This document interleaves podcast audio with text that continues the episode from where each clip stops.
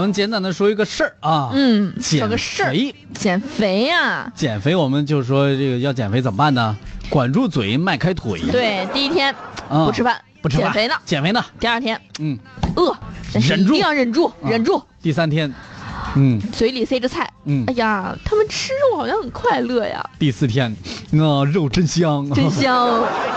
就开始吃起来了，忍不对住了，是吧这？山东青岛的一个小伙子啊小裴，哎，为了让自己瘦下来，做出了个重大决定。嗯他跨越数百公里到嗯扬州的一家减肥机构签约减肥，啊，可是就在上周五啊，嗯小裴突然被开除了。什么情况？我掏钱减肥，居然被开除了？对，原因啊是他偷吃了一根火腿肠。你看看，不听话了，是不是？嗯，小裴介绍呢，今年自己二十二岁了，体重呢有二百四十斤。嚯上个月，他在一个视频平台偶然发现一个扬州有一个减脂营的账号，上面有不少学员减肥成功的案例。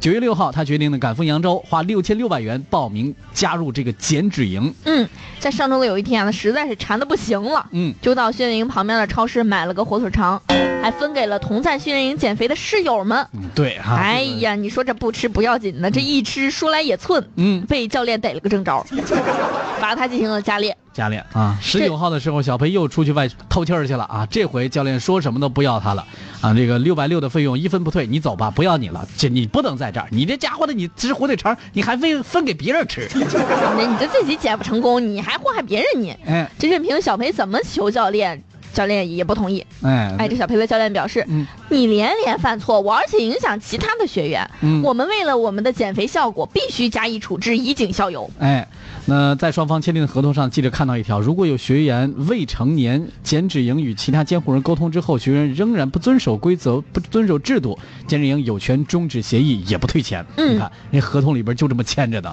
对，嗯这小裴则强调啊，合同的相关条款主要是针对未成年人。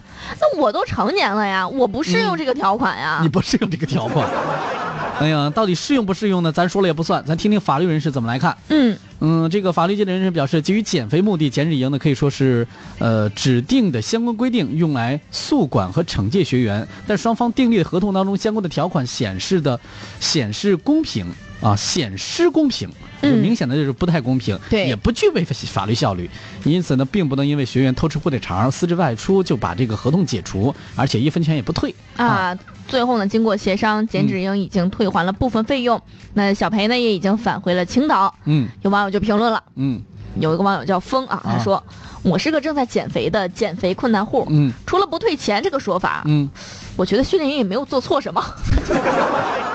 目录再说，说句实话，长得胖就是你不经意间吃东西，越吃越多，哪怕一点点，是吧？嗯，协商部分钱就好了，别真真心没有错，别真觉得没有错 别的真心没做错。啊。就是既然你要减肥，你就要严格要求自己，懒惰和吃东西，明显就是你成为胖子的原因。啊，对，也有网友说，由于他不遵守纪律，对减肥营造成负面影响，就应该赔钱给减肥营。嗯。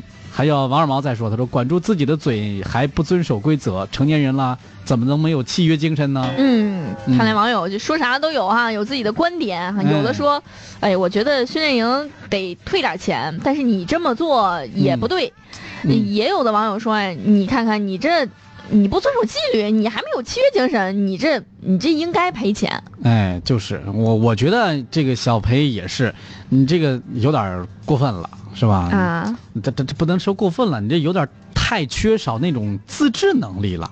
当然，你要我几天不吃肉，我也馋得慌。对，我觉得这个嗯减肥嘛，你就是合理的控制一下你的饮食哈、对你得特别注意一下。啊嗯哎，对，所以说啊，你这，你不能说我减肥我就。